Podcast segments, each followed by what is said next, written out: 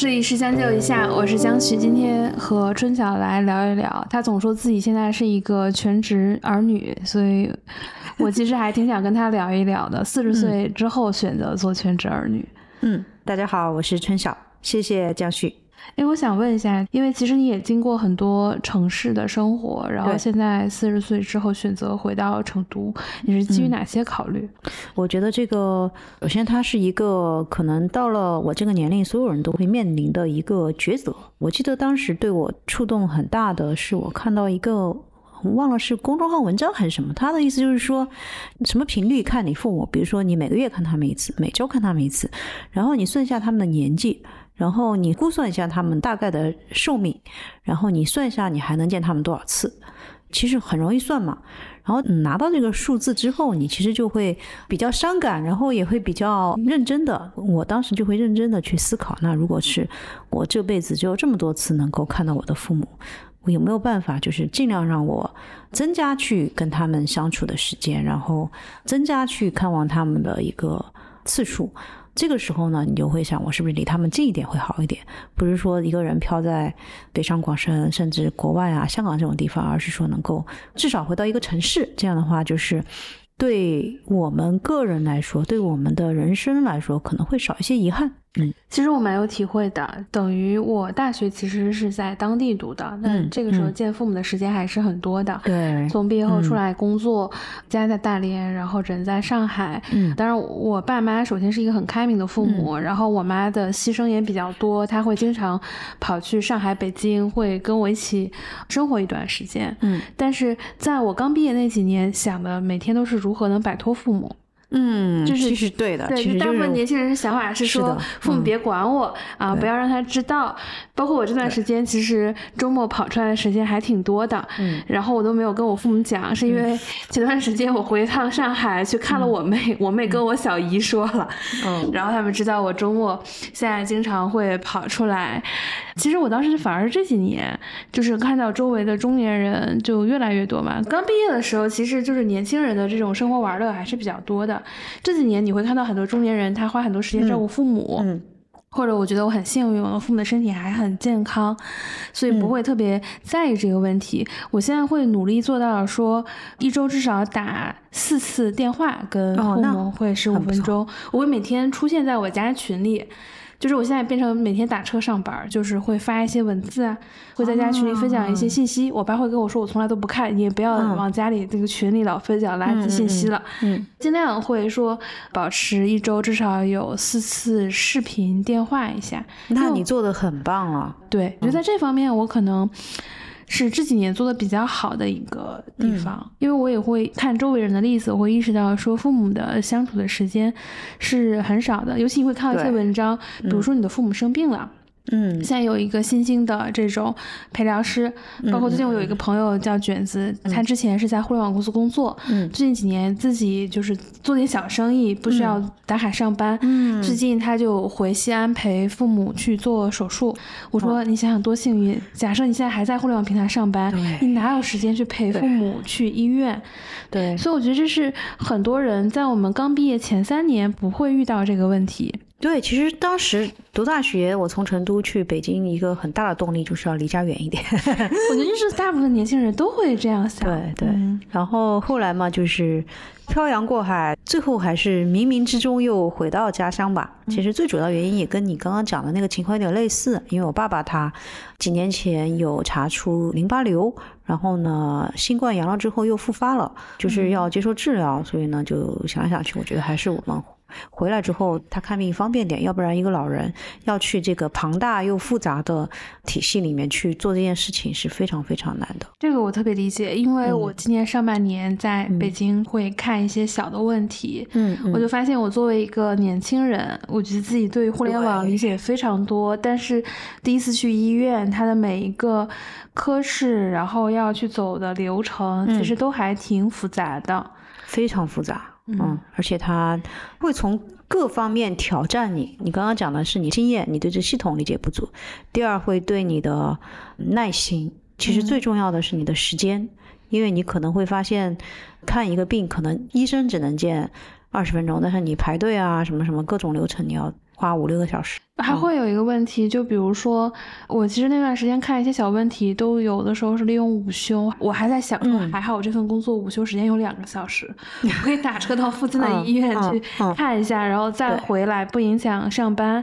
而且到大城市会有一个问题，就是挂号其实是一个非常困难的事情。是的，就是我记得有一次我智齿发炎，实在是疼的特别的难受，然后就想挂一个明天就能看上的这个医院。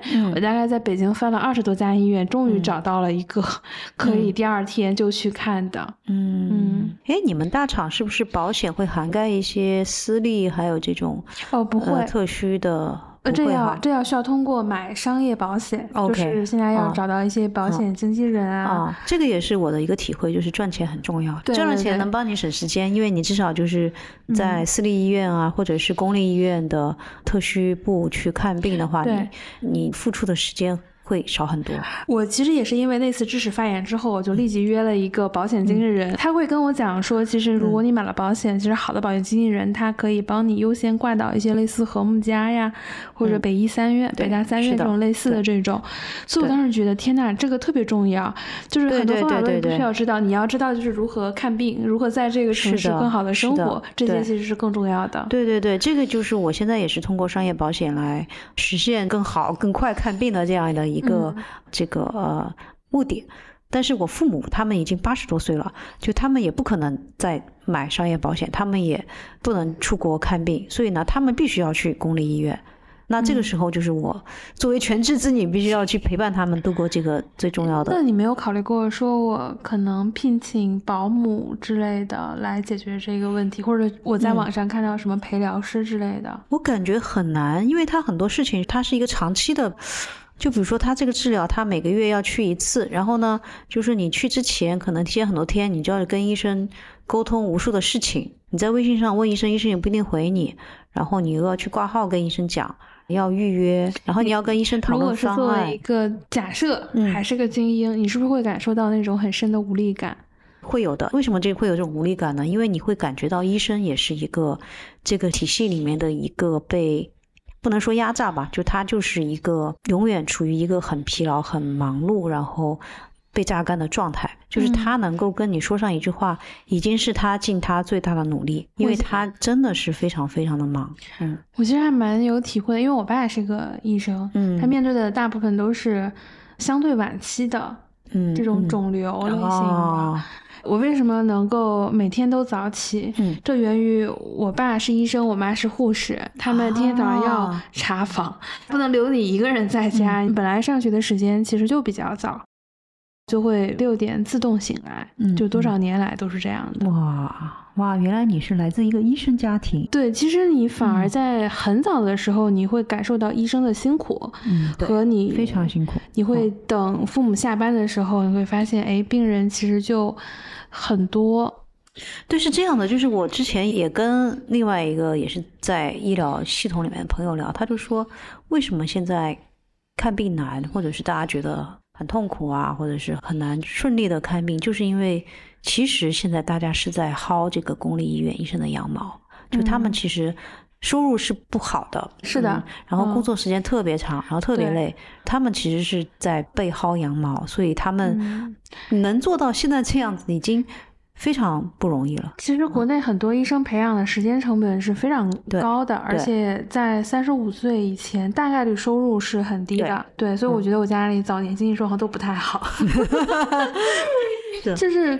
我自己为什么会对看病这个话题感受很深？嗯，就是我拔过两次智齿，嗯嗯，第一次是一九年在上海拔，那个时候我住在上海九院附近，嗯，当时拔智齿也没有特别着急，嗯，从我挂号到医生给我看拍片子到我最后实际拔，大概我等了一个月的时间，因为当时觉得哦这个也没有特别紧急，因为他吃了止痛药之后他就不疼了，嗯，然后呢排队可能排到一个月，我发现啊原来要这么久，我等一个月才能拔上我的牙，嗯。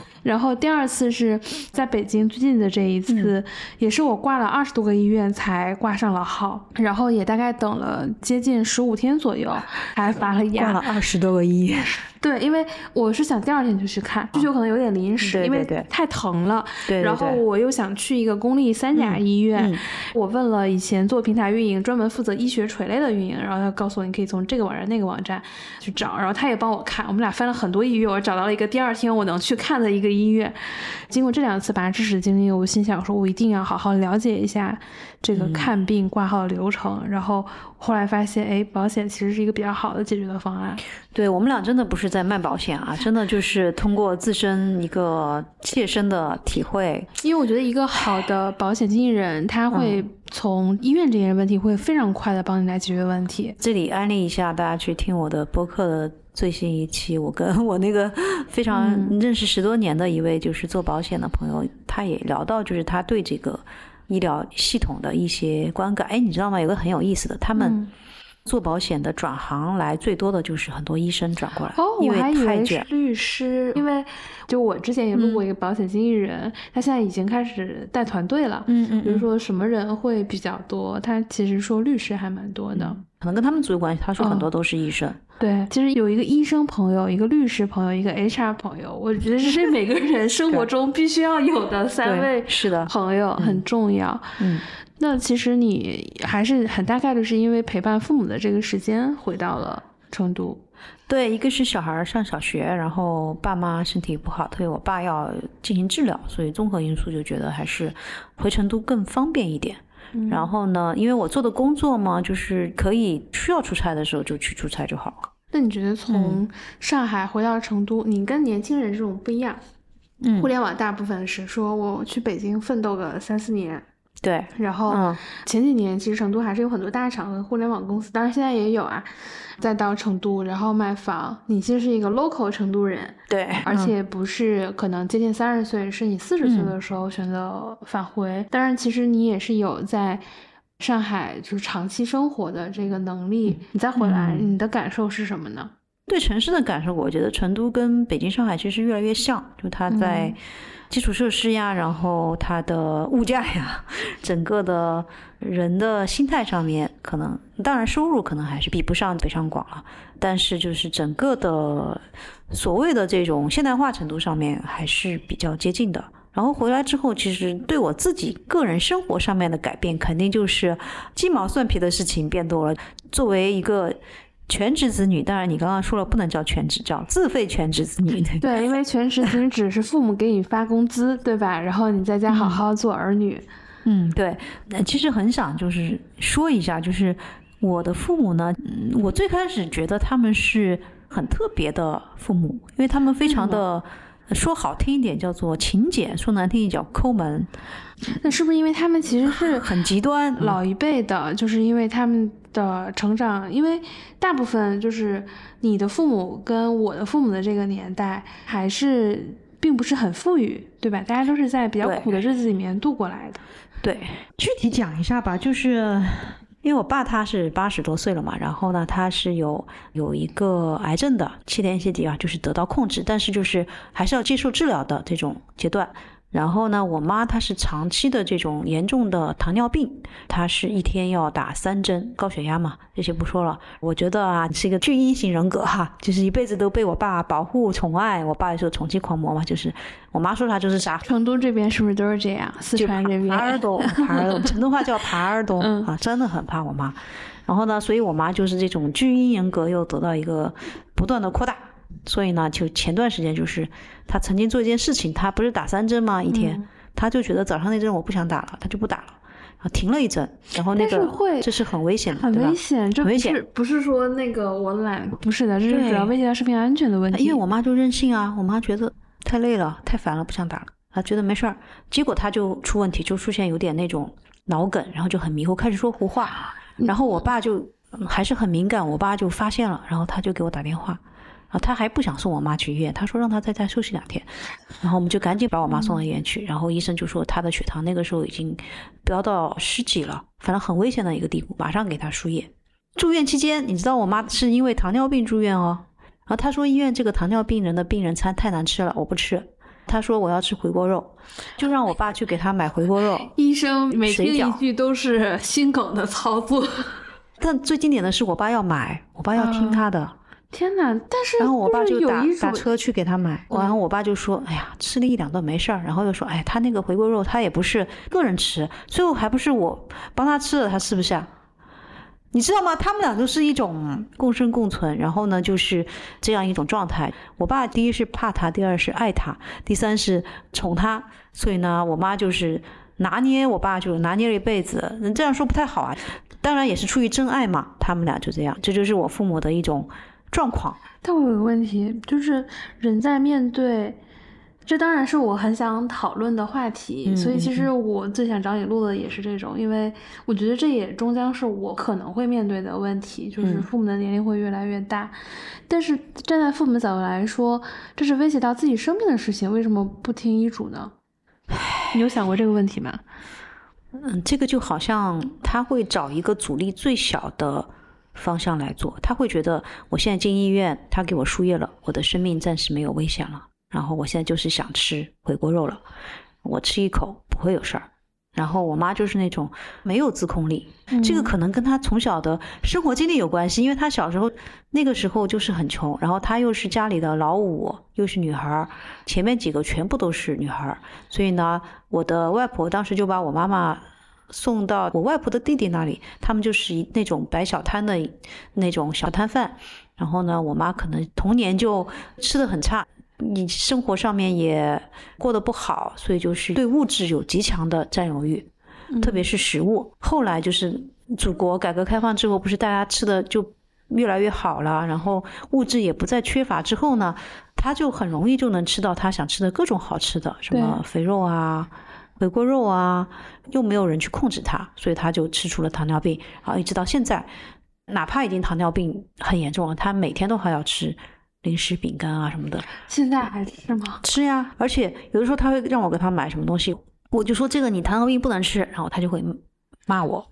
那作为子女，其实很难去 怎么说处理。这其实对你来说，这个问题其实还蛮棘手的。对我一度觉得你作为正常人嗯说，哦，医生说不能吃这个事情，我不吃就结束了。他管不住他自己，因为我妈嗯就是完全管不住自己，而且我爸也管不住他，所以我爸现在的策略就是，那你就让他吃，然后到时候要进医院就进医院，然后再治。嗯，如果说我在微信上拒绝了我妈五分钟，我爸就会给我打电话说，你干嘛呢？你就让他嘛，你就给他买嘛，要不然他在家里又跟我吵，他要买什么你就买。这就是他总结出来的跟我妈相处之道，就是顺着他。比如说这个东西也没有，比如说平替或者代替的版本，就是看起来是这个，但是其实没有那么多糖。有那种什么无糖饼干，但是你知道那种无糖饼干，它那个淀粉也是糖呀，哦就说对，这种东西就没有，除非你真的就是决定了要改变饮食习惯，我就不吃什么零食了，要不然你永远可以找到你看似健康，但是其实很不健康的零食。而且我妈根本就不 care 什么看似健康的问题，她就直接吃最不健康的那种，其实想想，假饼干啊、设曲奇饼干什么的。我嗯是你妈，我也不一定能做得到。就虽然我们说我们听医是的，但其实人不一定真的能做得到的。对呀、但是就很让人难受嘛，因为你看着他，你都因为糖尿病住院了，然后你还要去，唉，这个真的是真实发生的事情，所以我也很无语，你知道吗？我最近一年的感受还挺强烈的，就是嗯我们很多时候看的内容都是很宏大的，包括我其实前几年流行的东西都是这种宏大叙事的。嗯也随着我自己年龄的增加，周围中年人的比例也嗯越来越多。对你会看到比你大五岁、十岁的人的生活，嗯我就会知道，哦，这也是我以后要面对的。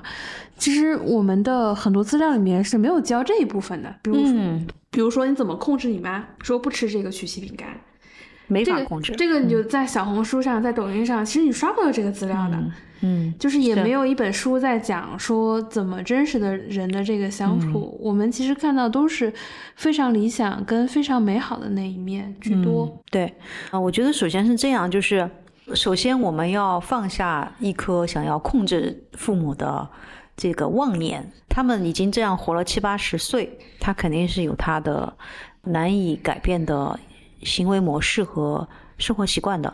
嗯其实除了饮食，我跟我爸妈还有一个冲突，就是他们拒绝请保姆啊。这个其实我还挺费解的，因为这个其实还是蛮普遍跟正常的，就是父母尤其到七八十这个年龄，那特别是他们这种情况，你说身体也不好，然后两个人其实都有问题，确实是需要人照顾。然后我就说过很多次，你请一个住家的保姆，或者是请一个就是用来做饭的阿姨啊早七晚五的那种阿姨也可以，然后每天帮你们做两顿饭，做做卫生，嗯你们就没什么生活就没什么负担，然后就很就开心，就该干啥干啥，玩一玩，走一走。嗯他们就不愿意。呃，我甚至把那个钟点工都叫到我爸妈家里了，然后我爸就把他赶走了。我爸说：“你每天都来，那你做啥呢？我们家没什么事儿。” 就他是真心的感觉很困惑，为什么要一个人每天来我哎，家那？你父母会做饭吗？现在？他们自己就是会做，但是其实做饭对他们来说就有点累嘛，很累。嗯，因为要到买菜、到做饭、到洗碗这个环节，大概率他们不会用 A P P 点外卖。他们拒绝盒马呀这样的，他觉得不靠谱，他一定要去菜市场亲自买菜，他觉得那个是哦最好的。那啊其实很累。对我妈做饭是很好吃的，所以我能理解她不想要钟点工做饭，她觉得钟点工做的难吃。然后他们也去看过养老院，他们觉得养老院做饭难吃，所以他们也不接受养老院。还有一个原因是他们的作息时间很差，就我妈现在喜欢熬夜玩 iPad，然后所以她无法接受养老院那种集体作息模式，你知道吗？你妈还挺挺时尚。她很放飞，就是她完全是喜欢吃啥吃啥，喜欢几点睡觉睡觉。哎，成成都女性是这样的吗？可能就我妈这样吧，我觉得还是有人很自律，上升到这还是有很多老人很自律的。嗯，哎，很少哎，就是会玩很久。他就是很喜欢呀。以前没有手机、电脑的时候，他喜欢看书啊、看电视剧嘛。嗯，现在就与时俱进了嘛。可能我觉得老年人其实跟我们年轻人也一样，年轻人也玩手机，他们也玩手机，嗯，但对他们来说可能就更极致，因为他又不用上班，然后嗯 你就时间更多，那不是全部都陷进去了吗？嗯然后也没人管他，我爸又管不了他，那他就嗯更加变本加厉了。有的时候我回家十点钟，他还在床上躺着，就是天天晚上睡得晚呗。春晓有很多事情都很让我羡慕，嗯，但是我发现也有一些不完美的地方。哎，不完美的地方，很多时候可能只是人家没告诉你，他可能只是想让你看到他光鲜的一部分。但我觉得你比有一些中年的情况要好，其实嗯不是没钱，嗯，而是父母的不可控行为太多了。对，就是我发现。不是说我自己的问题要向内找寻，其实跟父母相处也需要向内找寻这个方案。因为我首先意识到的是，我不能改变我妈，然后我再后来意识到的一个问题是，我不能把我妈和我爸分割开来。因为我更年轻的时候，我可能会觉得我妈这个不行，性格不好，然后我爸呢，他很好，他为人很和善啊，很能理解人啊，我就会嗯觉得我妈不好，我爸好。现在我就觉得他们俩其实就是一体了。一体的话，你就不能说喜欢一个不喜欢另一个，或者是怪一个人，然后就是不怪另一个人，因为你会发现他们俩的行为是互相促进、互相放大的，那你就一致性的去对待他们俩就好。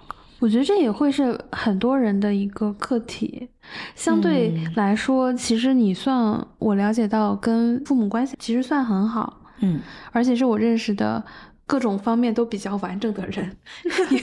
然后，对吧？就是品哥，然后嗯不小孩儿。你先，我们先说了父母，我们再说一下小孩儿这个部分。嗯你现在小孩也上小学了，嗯，控制得了吗？怎么说呢？就是帮助他去，肯定是控制不了的，嗯，只能说你在帮助他往一个方向上去成长吧。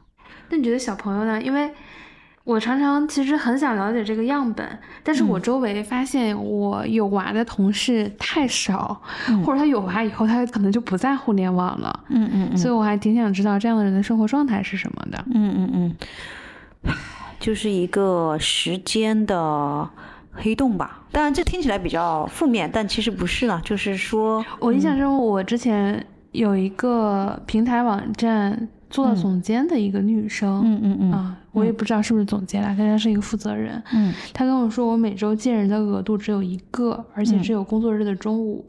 嗯啊，她是一个北京人，嗯然后父母双全，有小孩儿，有老公。她说，这周如果我见第三个人的时候，那我这周的事情就有可能会排不过来。嗯而且我基本上已婚有娃的朋友，我周末从来都不会约的，因为他只有这个时间能陪小孩儿。嗯，我说能尽量工作日中午还是工作日中午去解决。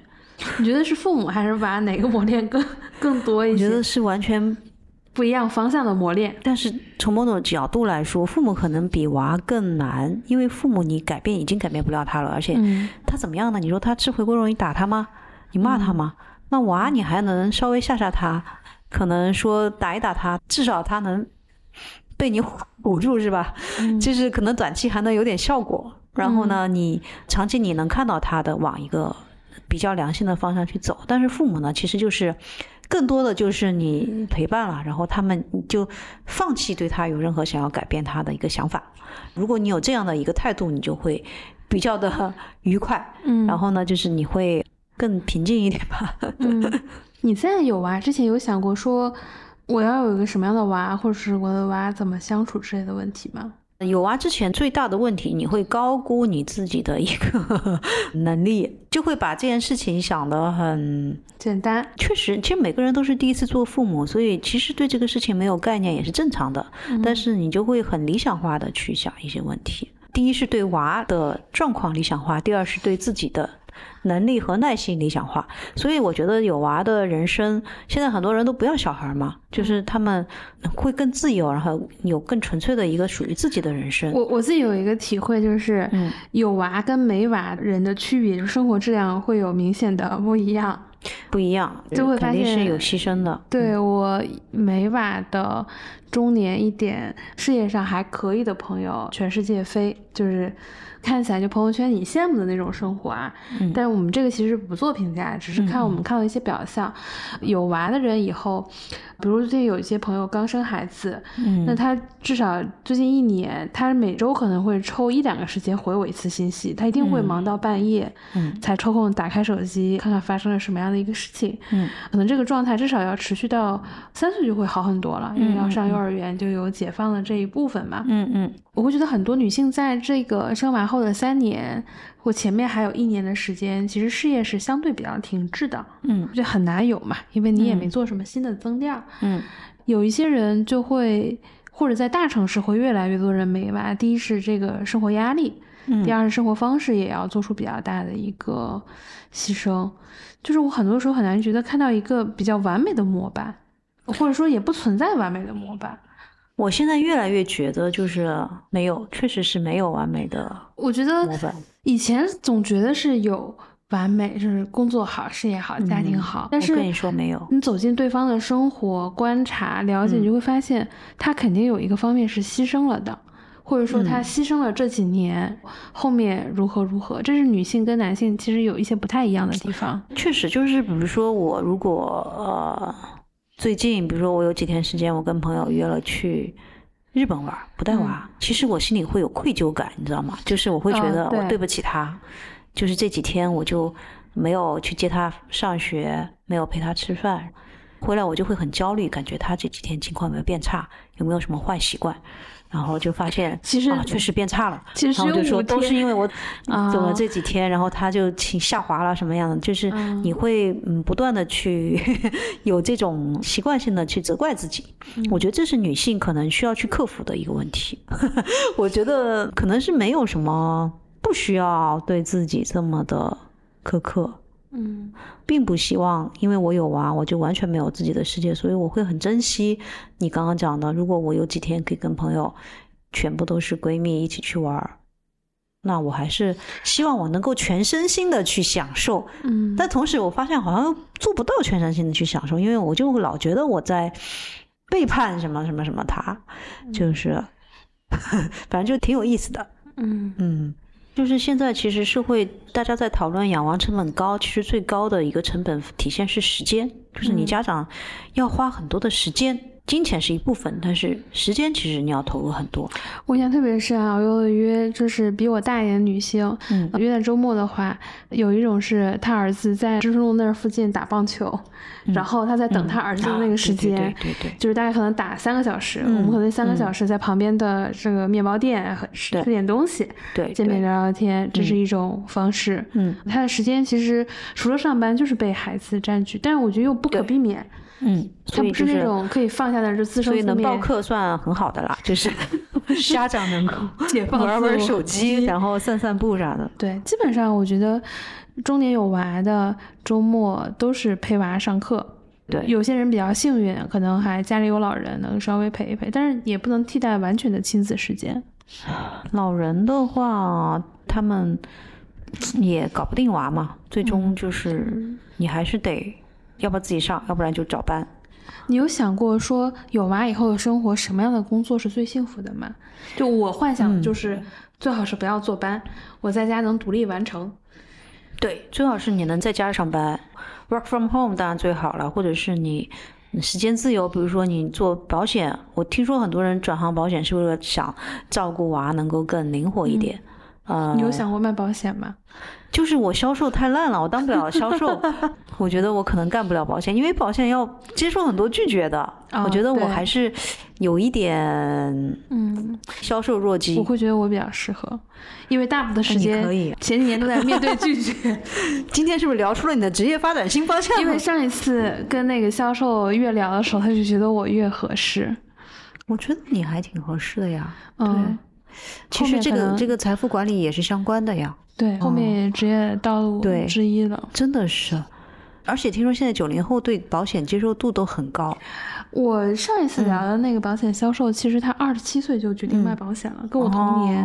我就问他，我说你怎么一般不都得有娃以后？他还是个北京人，她老公也是北京人。嗯我说一般不得有娃以后才走向这条道路吗？你为什么在二十七岁的时候就决定了？嗯他当时就是一个刚毕业，可能就结婚了，然后那个时候互联网比较好，他又加班太多了，嗯嗯嗯，然后他想找一个探索一个不需要这样上班的方式。嗯嗯对，嗯整体大家接受是高的，嗯，但是能做出来的人很少。是的啊这倒是真的。对的，对，你看，我觉得我周围在互联网公司的很多人，他们的上班时长呃或者有娃的这种就很少，因为你的下班时间天然就很晚。你在互联网公司最早你也得七点离开公司，而很多小朋友的放学可能三点、五点就放了。嗯，唉，这个问题就真的太现实了。我觉得，要么就是你赚很多的钱，而在中国，光有钱也不行，因为阿姨她并不是那么专业，很多时候你要找到一个让你放心能够去接娃，然后这种阿姨也很难找。因为我在香港用过菲佣，所以我有个对比，其实菲佣真的非常非常的专业，甚至还可以教英语，是吧？对，香港人用菲佣用的很狠的，有的还会让他们帮主任擦车，那真的就是有点多。无无怨无悔，然后人家什么活都干，然后嗯没事儿的时候人家就去自己小房间待着，也不会就是嗯玩手机啊什么的，反正就不会干扰到你。就他们的分寸感很好，而且呢，他们的专业性很高。嗯。我觉得这个也跟咱们国情有关系吧，可能很嗯。多就是现在的阿姨她们也没有经历过比较系职业化。统的培训。对这个行业的标准也很模糊，因为我看我以前的同事，比如说他们请月嫂之类的，其实以周围朋友用过为主，就是他用过，然后我觉得很不错，我推荐给你。对，然后还有一部分条件比较好，会在月子中心。然后那天我听了月子中心的价格以后，我就觉得真的要好好赚钱，嗯，不然根本去不了几天月子中心。是的，是的，是的，嗯，唉，所以就是养娃贵嘛，然后父母不听话嘛，嗯这样听起来，你就是那种在公司里最好被那个奴役的中年人，上有老下有小。就是这样的呀，就是上有老下有小，然后有的时候你会发现自己的存在感很小，因为你大概每天都是在忙别人的事情。嗯，说到这个，尤其是一个母亲，会更面对比较强烈的。嗯说一个呃观察，嗯就是你会发现很多能做 KOL 的人，其实是妈妈的，并不是很多，嗯，还是这种年轻女性会更多一些。对，然后我最近就在思考这个问题，就比较多嘛。然后我有朋友生娃，每周会给我写一些感想，嗯就是说，天呐，如果你想做一个 KOL，在生娃之前就要做成，嗯生完之后你根本就没有那个时间了。对大部分人都是，除非能有很多钱，能解决很多问题，但你一定也是要被占用的。嗯嗯，是的，那你会觉得做妈妈以后，然后面对了家庭这么多问题，你现在会觉得不开心吗？就是不断的修行啊，就是不开心是这样的，就是每天都会有不开心的时刻。但是呢，嗯我现在可能进步的地方在于，可能比以前更及时的去观测到自己的不开心。那我就会提醒自己，我在因为某个事情情绪有波动，然后怎么样去调整。虽然有的时候还是很难，比如说看到我爸把我找来的钟点工给赶走的时候，我真的就很愤怒，然后那一刻我就夺门而走了。我发现我爸也不知道为什么我这么生气，他觉得很不理解。然后那个时候，当时我们还在等一个送药的人，因为他好像第二天要输液还是什么，然后那个药房送药来，嗯然后他说你走了，我怎么付钱给那个人呢？哎，我就意识到我做的也不对，因为他也不会什么手机支付啊什么的，所以后来我又回去了。我就觉得不应该把我爸一个人丢在那儿嘛。虽然我还是很生气，但是我就还是比较快的让自己恢复理性，然后我又回去把该做的事情给做了。那之后就回到那个父母这个话题，我就再也不去强迫他们，就是要请什么钟点工啊、保姆啊，反正我就想，那他们自己愿意做，他们就做嘛。然后做的不好，那就凑合嘛。可能他们也觉得自己就是还行，还可以，也是为了不是说证明自己，也是为为了给自己能够增加一点意义感呀、成就感嘛。所以这么想的话，我就嗯稍微也能理解一点他们了。我会有个问题啊，如果从小红书最喜欢你，其实还具备一些标签，比如嗯说北大，然后美国最好的新闻学硕士，然后在什么路透啊、FT 啊，然后嗯国内的财经啊、香港的南华早报啊都有工作过，可能是现在采访过最多量化基金经理的人。嗯就这些都可以成为你的标签。然嗯后你现在从上海回到成都，你会觉得有事业未完成的遗憾跟不甘心吗？因为其实你也算创过业的一个女性了，嗯，倒是没有觉得未完成，因为还在进行嘛。就是你看，嗯假设我们不需要有这么多事情去忙，我就一心一意的在发展我的媒体的事业。嗯嗯，就那可能会就是投入到工作上的时间会多一些，多很多啊，对，你会不一样。嗯嗯因为我认识你的时候，其实你很多重心应该已经就在家庭了。嗯，有没有遗憾？我觉得目前还没有，因为、嗯怎么说呢，就是我知道我现在这个阶段的重点应该在这儿了，所以就去做了，可能就是一个顺势的一个动作。嗯，因为如果不这么做，我会更痛苦，因为以后会有更多的后果，比如说就是 孩子成绩不好。呃，对，可能我更担心的是他的，比如说性格出现问题啊，嗯或者父母因为我没有陪伴他们，他们没有得到及时的一个照顾呀，类似这样。嗯。就是我觉得这些东西可能对我更重要。大人的世界真的好辛苦啊！真的，其实首先就是当一个中国人很辛苦，第二就是在中国当父母或者是当子女都很辛苦。你看，就是我能最开始想到问题，只是说可能没有钱，或者说嗯找不到处理方式，嗯但你遇到的问题其实是另一种。对，就是他们父母的认知跟你是有巨大鸿沟的，嗯而且听话的父母其实很少的。的大部分我了解的父母，他们都不听话的。最近有一个电视剧《故乡别来无恙》，嗯，它就是讲一个在成都卖保 险经纪人，吗？对，推荐给你朋友，就是一些生活的问题。我今天在见你之前就在看，嗯，其实就是我觉得人他是一个综合体，就是你的角色是多种多样的。你说的是一个创业者，对我是，可能有各种光环的人，对我是，但是我还有其他的角色要扮演。那这个时候怎么样去分配我们的时间，这就是非常重要的一个课题。那你不会觉得家庭分担很多时间，你的光芒可能会更快或者更亮？应该说，我就现在就不再追求光芒了吧。我觉得就也没啥用，可能不如就是更实际的一些，比如说我能够更好的帮助小朋友成长，或者更好的陪伴父母，对我来说意义更大。那会有一些人问：春晓，你这样失去了你自己吗？这这是一个比较哲学的问题啊。其实我昨天还在想，嗯我是谁，你知道吗？就确实，你说我是谁呢？我是我过去的经历吗？我是我现在名片上印的 title 吗？还是我是我女儿的妈妈呢？我不知道怎么表达会比较好。就是我们的报道，包括就是我们去做 KOL 或者媒体采访，我们采访都是在行业跟领域它都比较光鲜，嗯甚至是比较 top 的人。嗯但我们在采访的过程中，我们不知道他有没有这样的问题，嗯，或者大部分的时刻是不会聊到这些生活的。对，嗯那是不是因为他们的妻子，因为大部分还都是男性嘛，嗯在财经这个领域、金融这个领域是这样子的，是因为别人的牺牲成就了他们的此刻。那绝对是的。特别是如果他有小孩的话，小孩就是一个很耗人的一个 project。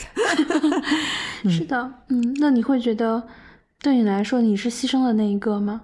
倒也不是，可能要更费心一点吧，因为可能妈妈就是会比爸爸要更费心一点，对在很多事情上，嗯。嗯。嗯，我会感觉孩子给我最大的财富或者礼物，是他让我成了一个更好的人，就是真的从各方面，就是很多事情，我可能以前完全不会做的，但是因为有他，我去做，我去改变，然后。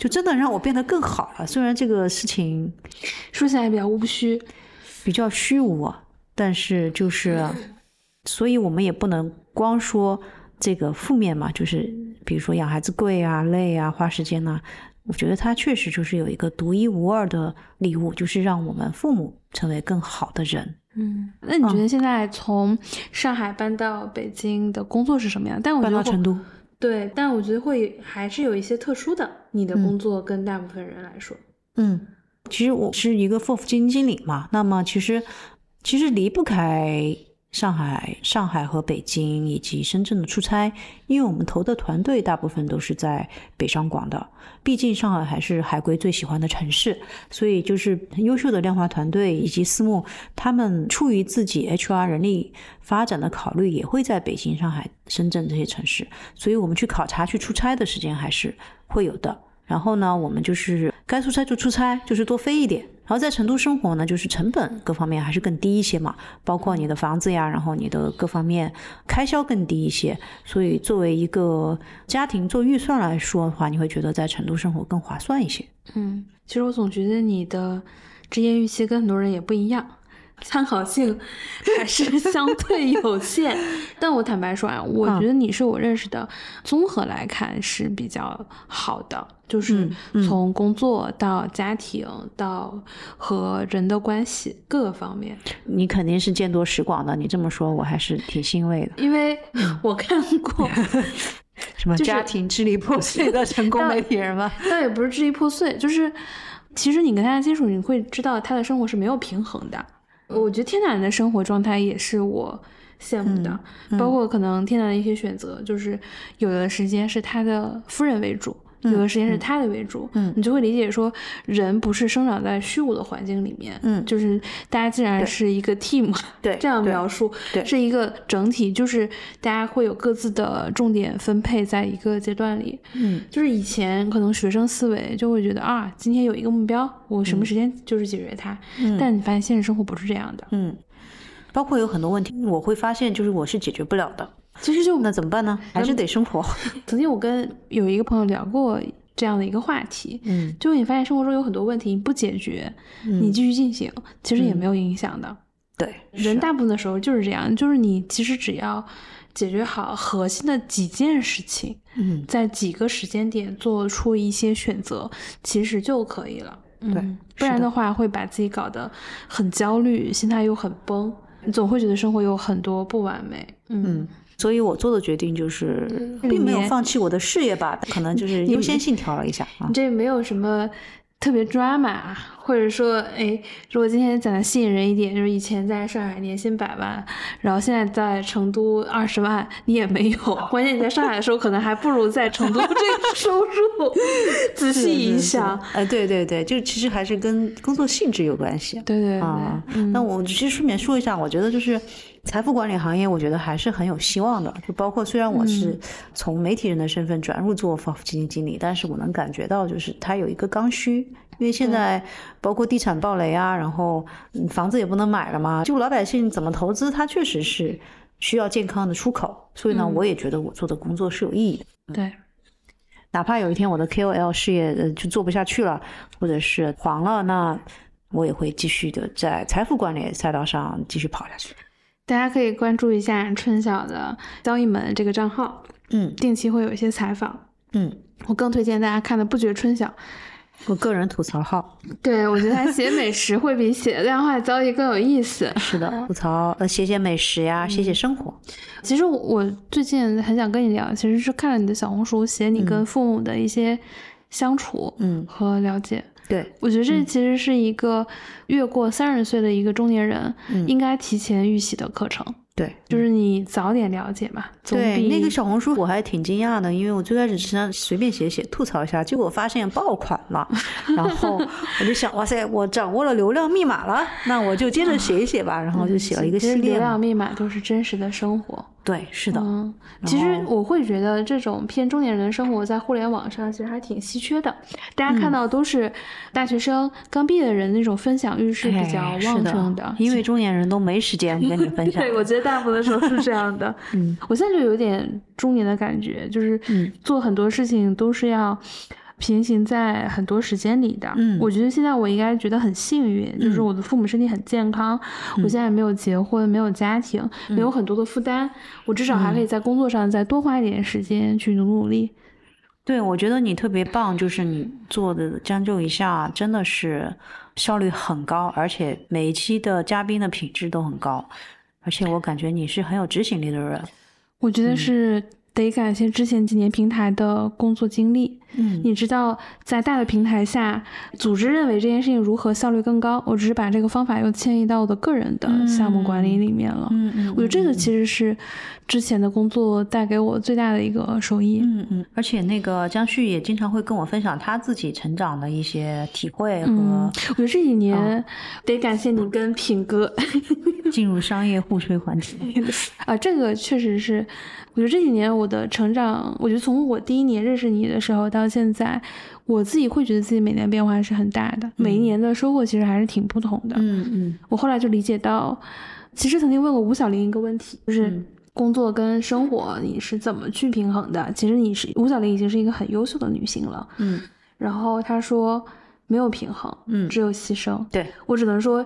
当前的一个阶段，我可能更优先的解决的事情是什么？嗯，呃，以前我羡慕过很多女生或者怎么样，仔细端详过她的生活之后，你会发现，她就是一段时间做一件事情，对，不可能事事都好，没有不存在，对的。或者这个女生找的男朋友并不很真实 对，都有。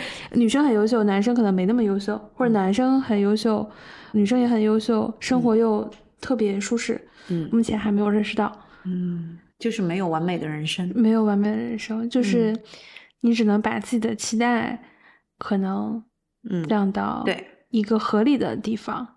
嗯，后来发现电视剧这个东西，适当的看看，不怎么。嗯，谢谢春晓。我觉得你跟你父母的相处，并且能很真实的分享到互联网上，其实就还挺需要勇气的。